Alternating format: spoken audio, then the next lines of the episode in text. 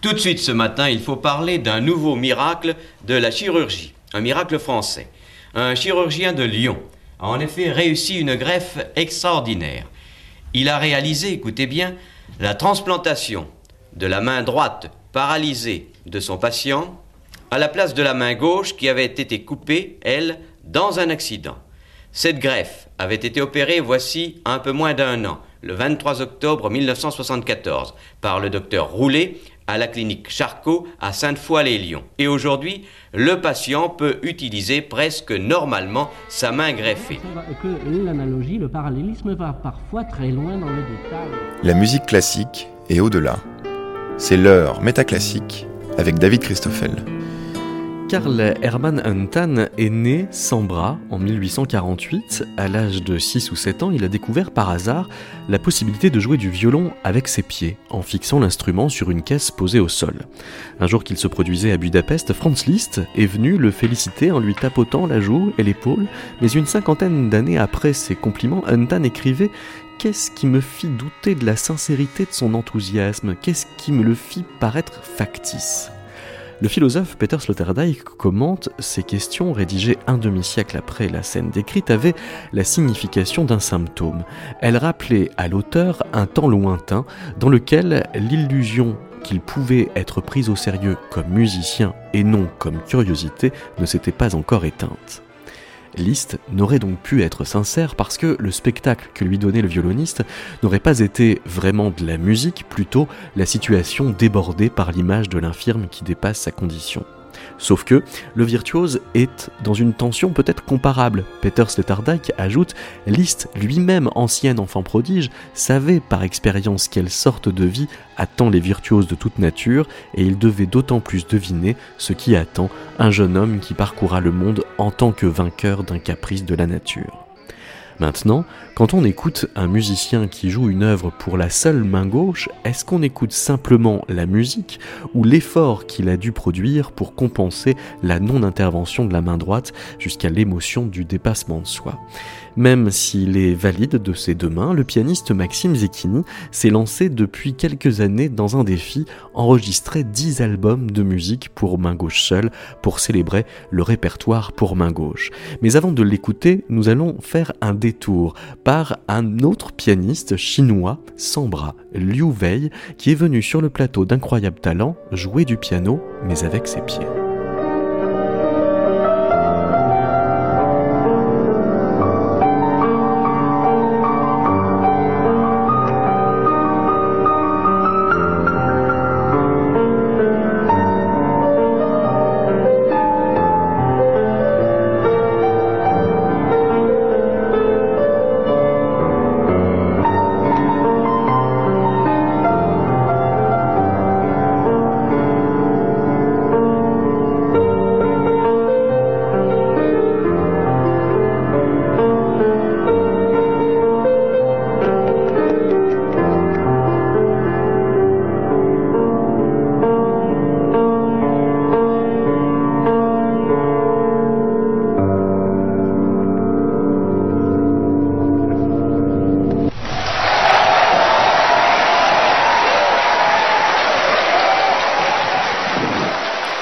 On entend euh, un, public qui euh, comme renforce ses applaudissements du fait de ce qu'il a vu peut-être euh, davantage que du fait de ce qu'il a entendu. Ce qu'il a vu, c'est donc Liu Wei, ce pianiste sans bras qui sur le plateau d'incroyable talent chinois joue ce morceau avec ses deux pieds sans transition. Bonjour Maxime Zecchini. Bonjour David.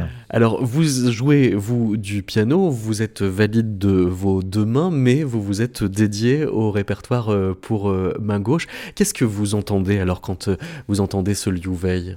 Eh bien, j'entends beaucoup de, courage, de détermination de sa part. Voilà, on sent qu'il il, a été habité par la, volonté euh, de pouvoir s'exprimer à travers le piano et, apparemment, voilà, aucun obstacle euh, n'était assez grand pour lui pour l'empêcher de pratiquer euh, sa passion.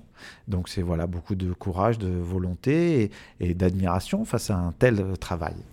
Le répertoire pour euh, main gauche seule est euh, tout de même dominé par euh, une figure qui est celle d'un pianiste qui était bien infirme. Alors lui, pas de naissance, mais suite au, combat, à la guerre, il s'agit de, Paul Wittgenstein. Oui, Paul Wittgenstein, vraiment un pianiste emblématique du début du XXe siècle, qui a perdu son bras droit à la guerre. voilà, pendant la guerre de 14-18, et qui a décidé, malgré tout, à son retour, euh, à Vienne, en Autriche, de, continuer sa carrière de pianiste virtuose, commencée avant la guerre. Et donc, il a commandé, grâce à, à sa fortune personnelle, des œuvres aux grands compositeurs de son temps pour la seule main gauche. Et alors évidemment, il y a une partition euh, particulièrement euh, célèbre parmi toutes celles qu'il a pu commander. Il s'agit du euh, concerto pour la main gauche de Maurice Ravel, dont il est donc le, dédicataire. tout à fait. Alors il y a beaucoup d'histoires à travers cette œuvre. par exemple, il trouvait le concerto trop moderne, il trouvait qu'il y avait trop de notes, que c'était trop difficile à exécuter, si bien qu'on a une correspondance de lettres entre les deux hommes, et c'est assez amusant parce que on voit sur la partition originale de Ravel des ratures en rouge que Wittgenstein a fait, euh, où il barrait en fait euh, certains passages, où il trouvait que c'était trop chargé, voilà qu'il y avait trop de notes. Et euh, Ravel évidemment était furieux parce que pour Ravel chaque note avait sa place et était nécessaire à un endroit très précis. Et donc, mais Wittgenstein lui disait, mais c'est moi qui décide puisque c'est moi qui paye. Et alors vous, Maxime Zecchini, vous avez euh, quand même le sens de la prouesse puisque euh, vous avez euh, fait une version de ce concerto vous avez mangé l'orchestre en quelque sorte, vous avez fait une transcription du concerto pour la main gauche mais incluant la partie orchestrale. Oui, en fait, c'est le morceau le plus connu du répertoire pour la main gauche.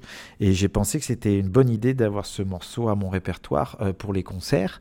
Et donc, euh, je me suis dit qu'il serait peut-être possible de faire une, une transcription pour main gauche de cette pièce en réunissant dans la, la seule main, dans une seule main, la partie d'orchestre et la partie solo.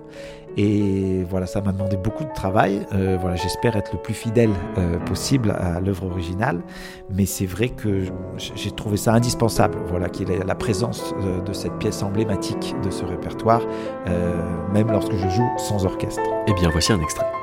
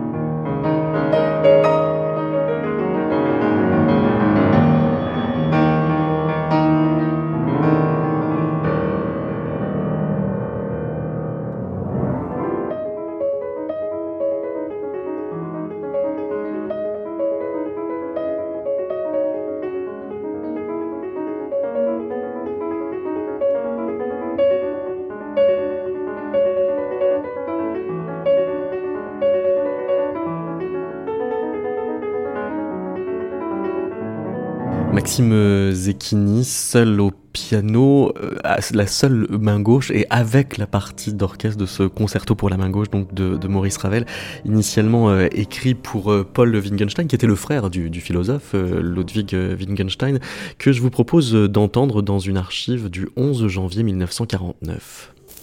La radiodiffusion française vous présente un concert de solistes donné par Paul Wittgenstein, pianiste mutilé de la guerre 14-18, privé de son bras droit.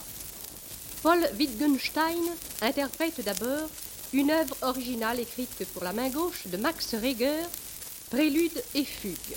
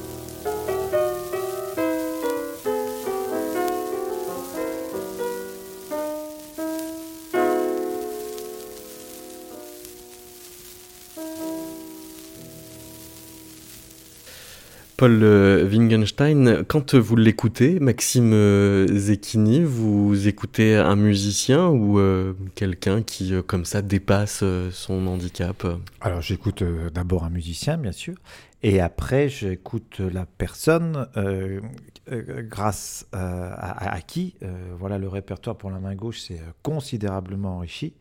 Et donc, euh, j'entends aussi la, personne qui a fait preuve d'un grand courage, d'une obstination, d'une détermination, et qui me permet aujourd'hui notamment d'interpréter euh, beaucoup d'œuvres qui ont été euh, conçues grâce à lui. Donc, c'est vraiment c'est un, personnage que je trouve très emblématique, très voilà de, de la notion de détermination. Et c'est absolument formidable tout ce qu'il a fait, parce qu'à l'époque, il faut penser que euh, voilà, de sortir de la guerre et prendre la décision de continuer quand même sa carrière avec euh, la main droite en moins, c'était vraiment un challenge qui paraissait impossible. Et voilà, il a su le, relever, puisque je crois qu'il est mort dans les années 60 en ayant pu continuer une carrière de concert euh, voilà, pour toutes les, décennies suivantes, grâce à son courage. Euh, ça veut dire quand même que on écoute euh, encore euh, le courage comme si ça dépassait la, seule musique. Il y, a un autre exemple tout à fait contemporain, Nicolas McCarthy, qui est un pianiste qui est né sans bras droit et qui donne des, des TED. Et voici par exemple ce qu'il dit. Last year, for me, was one of the best years of my life. I graduated from the Royal College of Music. And on my graduation day, my teacher called me and said, Nick, do you know you've now made history in being the only one handed pianist in 130 years to graduate? Well, I didn't think that at all. It's not, I don't wander the corridors of the Royal College chanting, I'm making history. but of course, it did make my, my graduation day that bit special. Two weeks after that, I was then performing at the 2012 Paralympic closing ceremony with the Para Orchestra alongside Coldplay. It's not every day a classical pianist gets to play to 86,000 people in a huge stadium. Makes this feel quite cosy actually. It's like the front room. So I'm going to leave you today with my motto, which I've kind of abided by all my life. Anything is possible. And if you're determined and focused, you will achieve your goals. On entend bien dans, les propos de, Nicolas McCarthy que voilà, quand on veut faire euh, une carrière de pianiste, quand on n'a qu'un bras, c'est possible, mais euh, cette euh, carrière devient potentiellement rien d'autre que l'histoire de ce dépassement. Ah oui, alors ça dépend comment, comment on, la présente. Je pense que par exemple dans mon cas, je veux faire découvrir le répertoire pour la main gauche pour sa qualité musicale parce que aussi j'ai la chance d'avoir mes deux mains et que je peux aussi jouer euh, des œuvres pour les deux mains. Dans le cas de Nicolas McCarthy, euh, qui n'a que sa main gauche, il est obligé évidemment, il ne peut pas omettre euh, le concept de détermination et de courage de sa propre histoire, parce que dès qu'il va parler, répondre à une interview, il va être obligé de parler des, des, difficultés supplémentaires en tant que pianiste avec une seule main gauche qu'il a dû rencontrer par rapport aux, pianistes qui ont leurs deux mains. Euh, ça fait trop partie intégrante, je pense, de sa propre histoire pour qu'il arrive à l'omettre. Dans mon cas moi, comme j'ai mes deux mains et qu'il m'arrive de jouer très souvent avec les deux mains également, c'est beaucoup plus simple, beaucoup plus fluide.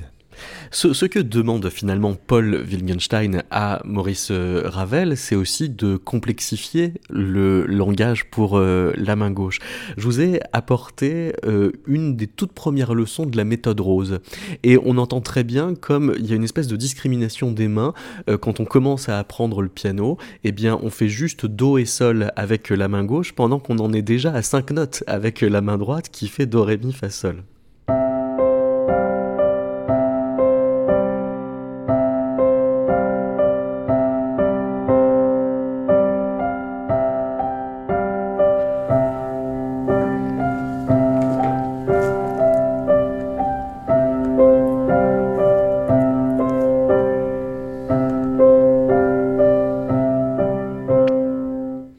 C'est parce que la main droite a tendance euh, à prendre le dessus que la main gauche, à un moment donné, voudrait pouvoir euh, s'émanciper de la droite?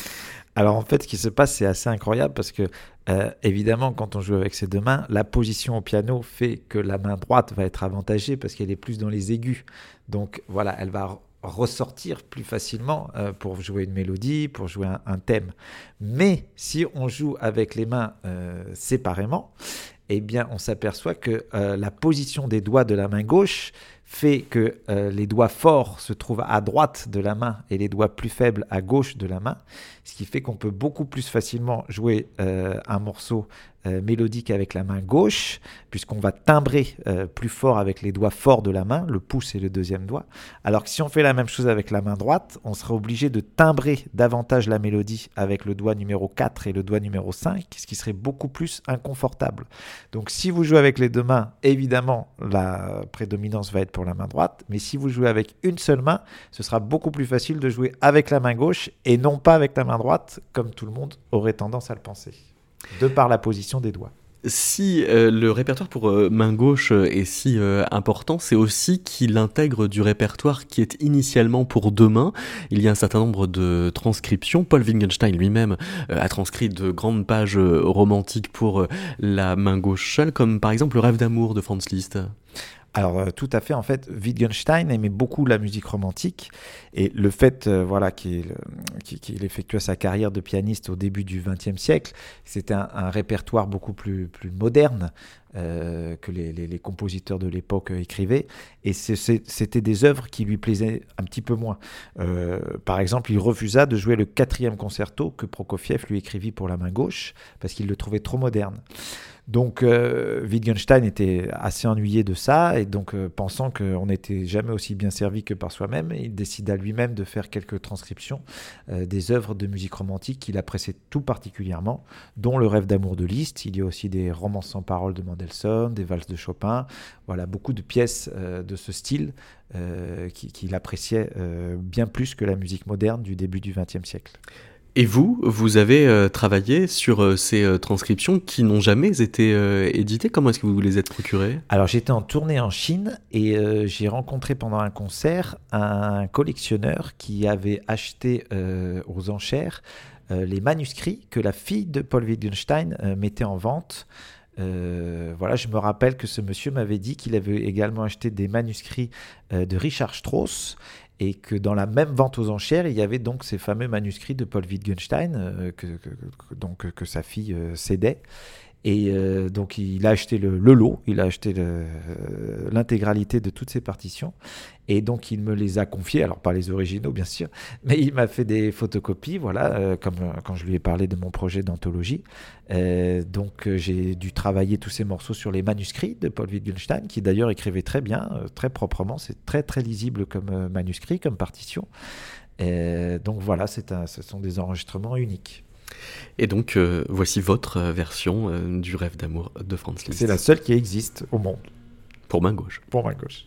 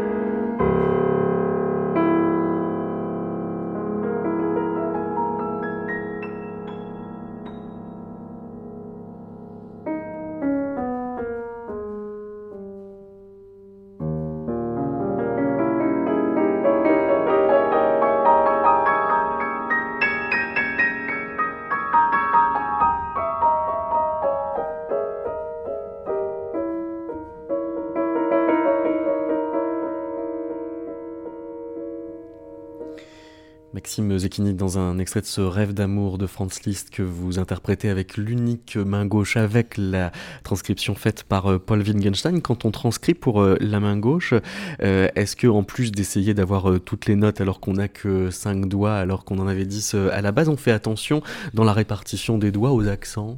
Alors voilà, c'est ce que j'évoquais un petit peu tout à l'heure. En fait, avec une seule main, on doit contenir les deux mains. Donc si je schématise, parce qu'évidemment c'est un petit peu plus subtil que ça, mais on va dire que ma main droite est contenue dans le pouce et le deuxième doigt, euh, donc qui va jouer la mélodie, et que la main gauche, qui va jouer l'accompagnement, est contenue dans les doigts numéro 3, 4 et 5. C'est pour ça que la main gauche est formidable, c'est parce que comme il est toujours nécessaire de timbrer plus fort la mélodie, donc de, jouer plus fort les notes de la mélodie, le pouce et le deuxième doigt euh, sont des doigts euh, très solides, voilà, qui sont bien musclés, et donc euh, qui permettent euh, ça. Et euh, la main de l'accompagnement, lui qui doit toujours être joué de manière plus douce, plus délicat et moins fort, et donc lui est joué par les doigts numéro 3, 4 et 5, et donc ça tombe très bien pour la main gauche, puisqu'évidemment ce sont les doigts qui sont les moins solides. Donc Donc euh, c'est absolument formidable comme disposition de main par rapport donc à la main droite qui aurait évidemment euh, qui, qui, serait tout l'inverse et donc la problématique serait trop importante parce qu'on devrait donc euh, jouer euh, de manière très forte avec le doigt numéro 4 et 5 et là ce serait très très inconfortable vraiment. Donc là, vous êtes euh, vraiment dans, la transposition d'une écriture qui est euh, encore euh, assez romantique ou conventionnelle, en tout cas qui répartit bien main gauche, accompagnement main droite, mélodie. On peut imaginer des esthétiques un peu plus éclatées, des, compositeurs qui auraient pas forcément cette bipartition de, de, de, de, thème, accompagnement et donc main gauche, main droite. Qu'en est-il avec les compositeurs du 21e siècle, par exemple? Alors, ce qui est formidable avec la main gauche, et ce que je veux démontrer à travers mon anthologie, c'est que euh, on peut tout faire avec la main gauche et que on peut faire tous les styles musicaux, dont notamment la musique contemporaine d'aujourd'hui, puisque, plusieurs compositeurs contemporains ont écrit euh, pour la main gauche. Euh, c'est le cas par exemple de Benoît Menut qui euh, euh, m'a. Ah, ça, là, c'est vous qui avez demandé, donc là, forcément. Moi, là, il a eu la gentillesse voilà, de m'écrire une pièce spécialement pour, pour moi. Mais il y a aussi Richard Dubugnon, euh, Alain Louvier, Nicolas Bacry, voilà, Maurice Oana, beaucoup de compositeurs. Bruno Mantovani. Bruno. Mantovani, beaucoup de compositeurs ont écrit de manière très brillante pour, pour la main gauche. Euh, voilà, j'ai été très heureux de les regrouper dans un, un, des volumes de mon anthologie. Le septième. Le septième. Ad Vitam Records. Ex ouais. Exactement. Et euh, voilà, il y a aussi une pièce de, de, Jean Dubé, un compositeur japonais, Koei Kondo. Voilà, c'était pour montrer toutes les différentes esthétiques contemporaines avec lesquelles on pouvait s'exprimer euh, avec la main gauche. On, on, va écouter dans un moment la pièce euh, que vous avez écrite, Benoît Menut, mais d'abord peut-être dire un mot de celle d'Alain Louvier, parce que lui, euh, il écrit pas seulement pour la main gauche, il écrit aussi pour le bras gauche, on peut dire. Alors, en fait, Alain Louvier a écrit ce qu'on appelle une étude pour agresseurs. Il en a écrit beaucoup pour les deux mains. Et en fait, le but est de démontrer qu'on peut jouer euh, du piano euh, de manière euh, différente. déjà, on peut jouer du piano de manière différente puisqu'on peut jouer qu'avec une seule main, mais on peut aussi se servir de cette main de manière encore différente. Et Alain Louvier voilà, donc a écrit une, étude pour laquelle on se sert de la main, mais aussi du coude, du bras, voilà, y a, avec plusieurs modes de jeu différents, c'est-à-dire que certaines notes vont être jouées avec la paume de la main, certaines notes vont être jouées avec la main retournée. Voilà, c'est vraiment un, un jeu visuel qui est très intéressant, très, très novateur. Euh, puisque de voir par exemple cette pièce interprétée en concert est un spectacle non seulement auditif mais aussi euh, vraiment visuel.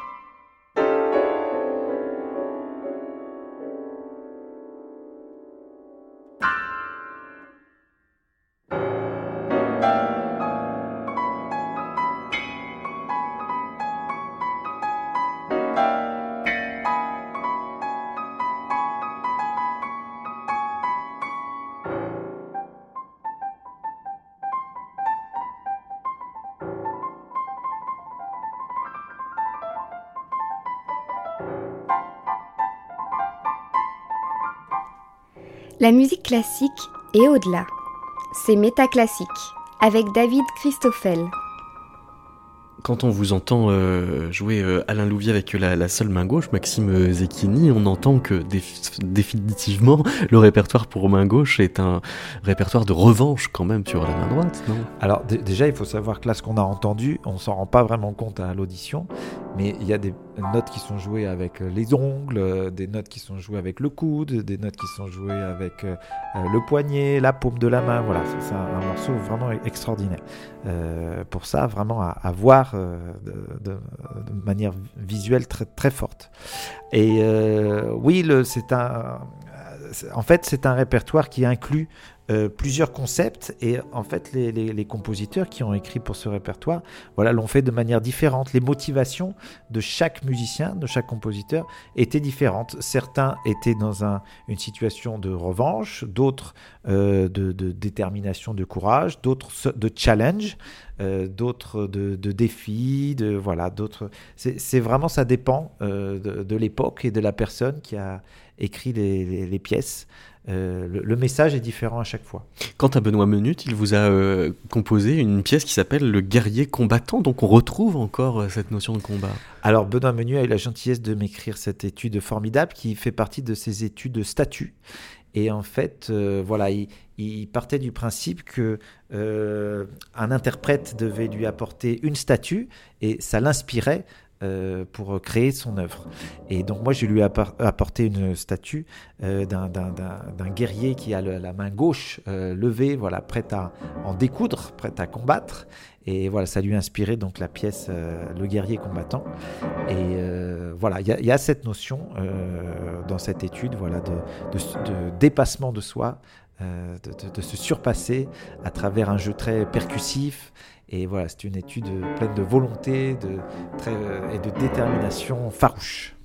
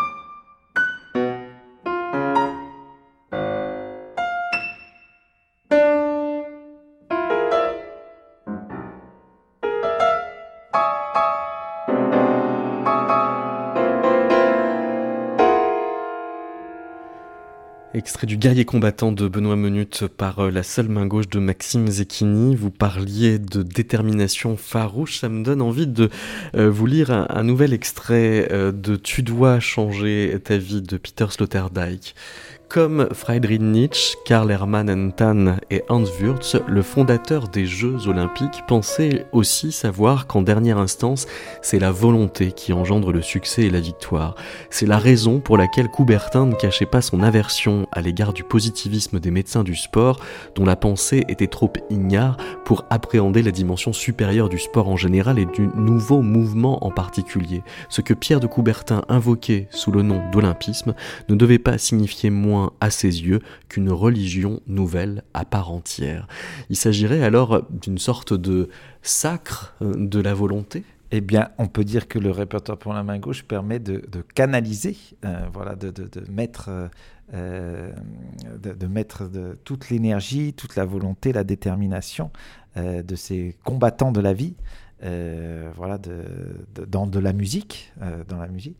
Et c'est vrai que voilà, l'histoire euh, a montré que plusieurs pianistes, hein, il n'y a pas que Paul Wittgenstein, c'est aussi important de le dire, qui ont eu rencontré des problèmes avec leur main droite, que ce soit lors de des, guerres, mais aussi des problèmes de santé ou, des blessures. Je pense par exemple à Geza Ziki, un, pianiste hongrois qui a perdu son bras droit lors d'une partie de chasse eh bien euh, voilà, lui aussi a fait preuve de, volonté, de courage pour euh, pouvoir continuer sa carrière. Et c'est vrai que le répertoire pour, main gauche peut, peut, voilà, peut être un canalisateur euh, d'une détermination humaine très forte. Et c'est en ça aussi que je trouve ce répertoire très beau, parce qu'il délivre aussi un message à travers lui. C'est le message que face à l'adversité, en fait, l'homme arrive toujours à trouver des solutions. C'est assez incroyable, mais euh, parce que si on part du postulat de jouer du piano avec seulement une seule main, on a envie de rire, on a envie de dire mais ce n'est pas possible. Et en fait, l'histoire a prouvé le contraire. Et euh, voilà, c'est un, répertoire qui inclut des notions humaines euh, très fortes également, en plus que, musicales. Mais, mais, ce qui fait, c'est que si, si, on prend euh, certaines partitions estampillées tristes, pour ne pas dire quasiment accablées, elles trouveraient alors là une espèce de, de volontarisme qui, à la base, les regarde à peine? Eh bien, moi, je bon, je trouve pas qu'il y ait de partition vraiment euh, euh, triste ou accablée. Je, je pense qu'il faut, il faut le prendre pour ce qu'il est, ce répertoire. L'étude 22 de Frédéric Chopin, par exemple. Ah oui, mais alors c'est une transcription d'une étude qui est triste à la base. Oui, oui, c'est bien ce que je dis. Pour, pour, les deux mains. Et mais je dis qu'elle devient moins triste parce que justement, elle retrouve un combat, mais ce combat qui n'est pas forcément de son esthétique initiale. Ah oui, oui. Et bien, elle, sera teintée euh, d'une notion très positive. Donc c'est vrai qu'elle peut en devenir tout à fait moins triste puisqu'elle sera voilà, elle sera teintée d'un espoir. Euh, donc euh, en fait, le message de base finalement peut être modifié, peut être changé euh, du fait de la transcrire pour la seule main gauche.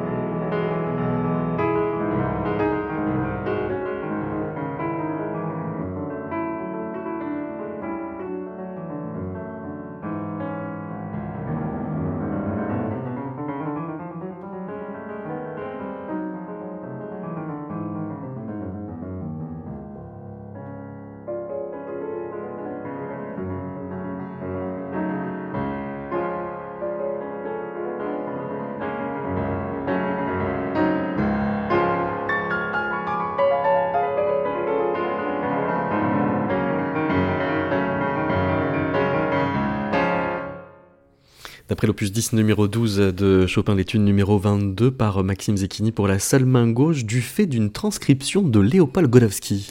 Alors, euh, Godowski est vraiment un pianiste exceptionnel. C'est la raison pour laquelle j'ai écrit la transcription du concerto de Ravel euh, pour la main gauche, parce que aussi au départ, on peut penser que c'est impossible de transcrire une partie d'orchestre et une partie solo dans une seule main. Mais quand j'ai vu que Godowski avait réussi à transcrire pour la main gauche toutes les études de Chopin et de manière vraiment exceptionnelle, je me suis dit que tout était possible. Je me suis dit que voilà, on pouvait transcrire toutes les pièces qui existaient musicalement, parce que le prodige euh, qu'a fait Godowski est vraiment, euh, sans limite, c'est vraiment exceptionnel.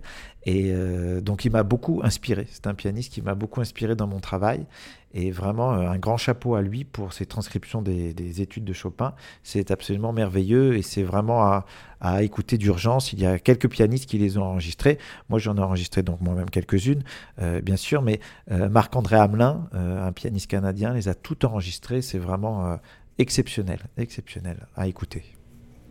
Est-ce qu'on peut peut-être euh, dire euh, un mot de Prokofiev, puisque vous disiez que le concerto numéro 4 qu'il avait écrit euh, à l'intention de Wittgenstein avait déçu Wittgenstein, au point que Wittgenstein ne l'a pas joué? Ouais, eh ben, tout à fait, Wittgenstein ne l'a pas joué. Il a été créé bien plus tard par un autre pianiste, Siegfried Rapp. Et euh, voilà, c'est un, concerto qui est euh, très moderne, qui sonne très moderne, qui commence euh, et qui termine de manière surprenante, puisqu'il commence avec un, mouvement très énergique, très rapide. On est tout de suite dans le vif du sujet. voilà, les, sonorités sont, étranges. Voilà, il est, peu aisé de trouver des, mélodies auxquelles se raccrocher. Voilà, c'est un, concerto qui peut faire preuve un petit peu de euh, comme une expérimentation un petit peu. Alors je sais que Prokofiev avait euh, finalement, suite au refus de Wittgenstein, avait décidé d'en faire une version pour les deux mains, euh, voilà, pour le proposer à d'autres pianistes de l'époque. Et il a commencé, mais n'est pas, n'est pas allé plus loin finalement. voilà, c'est un concerto qui, est très beau, qui a vraiment une énergie propre, qui est très original dans, ses, dans, son rendu sonore, mais qui n'a pas intéressé Wittgenstein, voilà, de par sa modernité.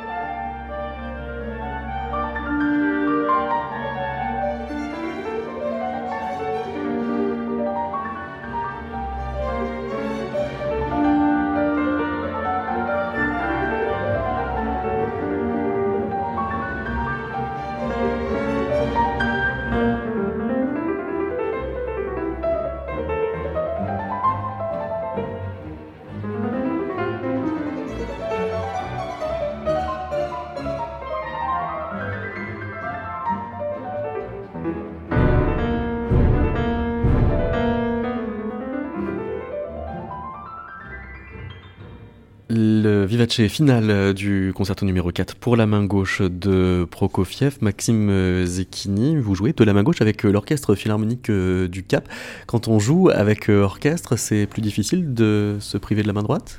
Alors, quand on joue avec orchestre, ce qui est surtout difficile, c'est que quand on fait un disque, c'est que on a très peu le droit de faire des, erreurs, des fausses notes, parce qu'on peut très peu se reprendre, parce que les erreurs viennent plus souvent de la mise en place euh, de l'orchestre ou, des musiciens de l'orchestre qui, qui, voilà, qui à un moment un petit solo qui va être un petit peu moins juste de la part des bois, une petite erreur voilà, dans, les vents, et du coup on doit refaire la prise, ce qui fait que le pianiste qui est censé connaître très bien sa, sa, partition voilà, est un petit peu condamné à jouer de manière très propre et très nette tout le temps, parce qu'on n'a pas vraiment le temps de reprendre spécialement pour lui. Vous avez euh, joué euh, d'autres euh, pièces avec ensemble ou avec d'autres musiciens. je pense par exemple aux diversions pour main gauche de Britten. Ah oui, c'est un morceau formidable, c'est très beau. Et alors, par rapport au Prokofiev, par exemple, qu'on évoquait, qui plaisait pas à Wittgenstein, notamment à cause de, sa fin, puisque euh, vous avez pu entendre que la fin termine de manière euh, très piano, euh, voilà, très délicate. voilà, Wittgenstein lui préférait les morceaux pour le public qui terminaient de manière virtuose et très forte, voilà, de manière brillante et, euh, trouvait ça plus spectaculaire, eh bien le Britton, lui, euh, correspondait très bien au cahier des charges euh, qu'avait demandé Wittgenstein au compositeur. Voilà, c'était une pièce brillante, virtuose, beaucoup de très belles mélodies, de très beaux thèmes, ce sont des variations. Voilà, ça finit de manière très héroïque. Et voilà, c'est une pièce qui, pour moi, est vraiment sous-exploitée parce que c'est une pièce qui démontre des couleurs orchestrales très riches, très foisonnantes, une partie de piano merveilleuse et vraiment un dialogue entre le, soliste et l'orchestre euh, euh, remarquablement bien fait.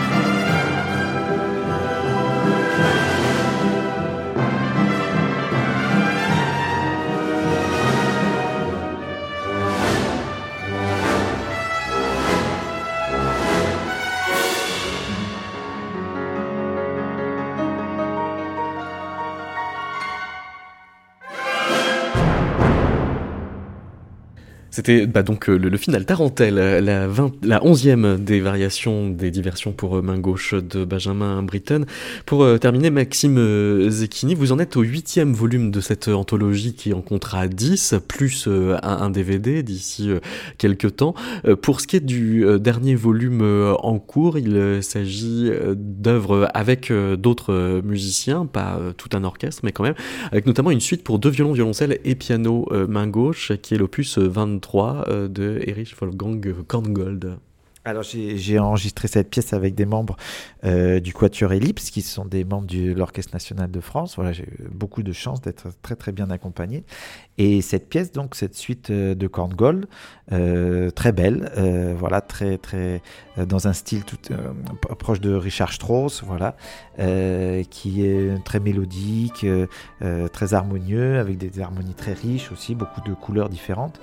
Et voilà, c'est une pièce aussi que j'aime beaucoup interpréter, que je, je trouve qu'elle mérite aussi plus d'intérêt.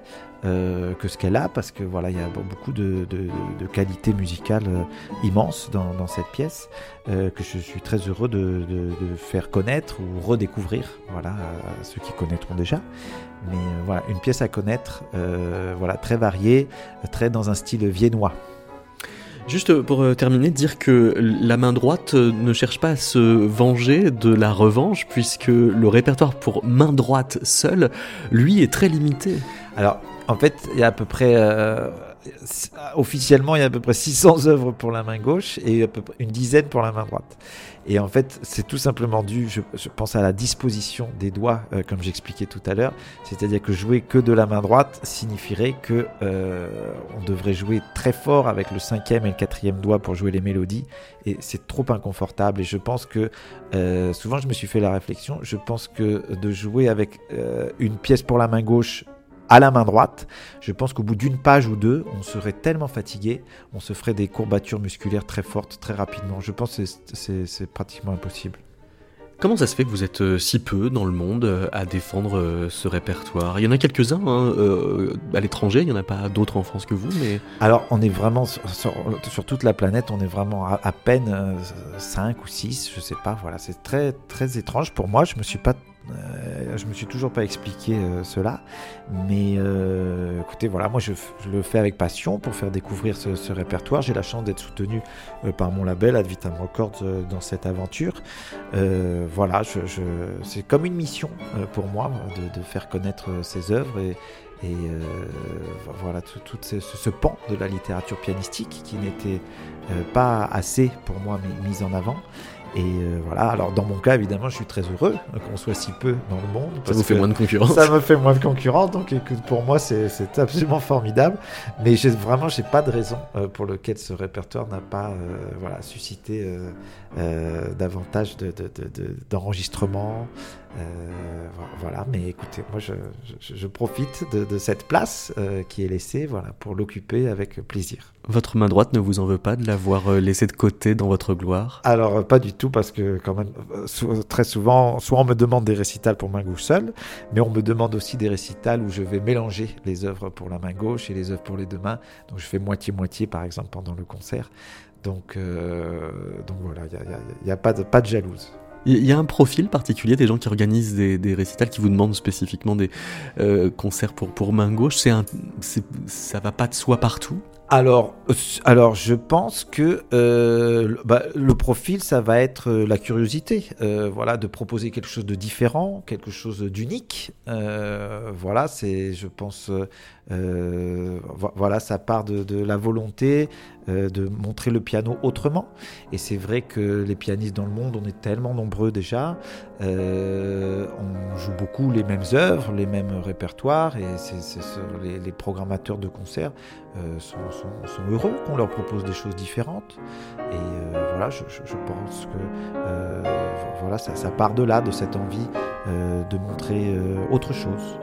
Merci beaucoup, Maxime Merci à vous, David. je vous rappelle que vous pouvez retrouver l'intégralité des émissions de Métaclassique sur le site métaclassique.com.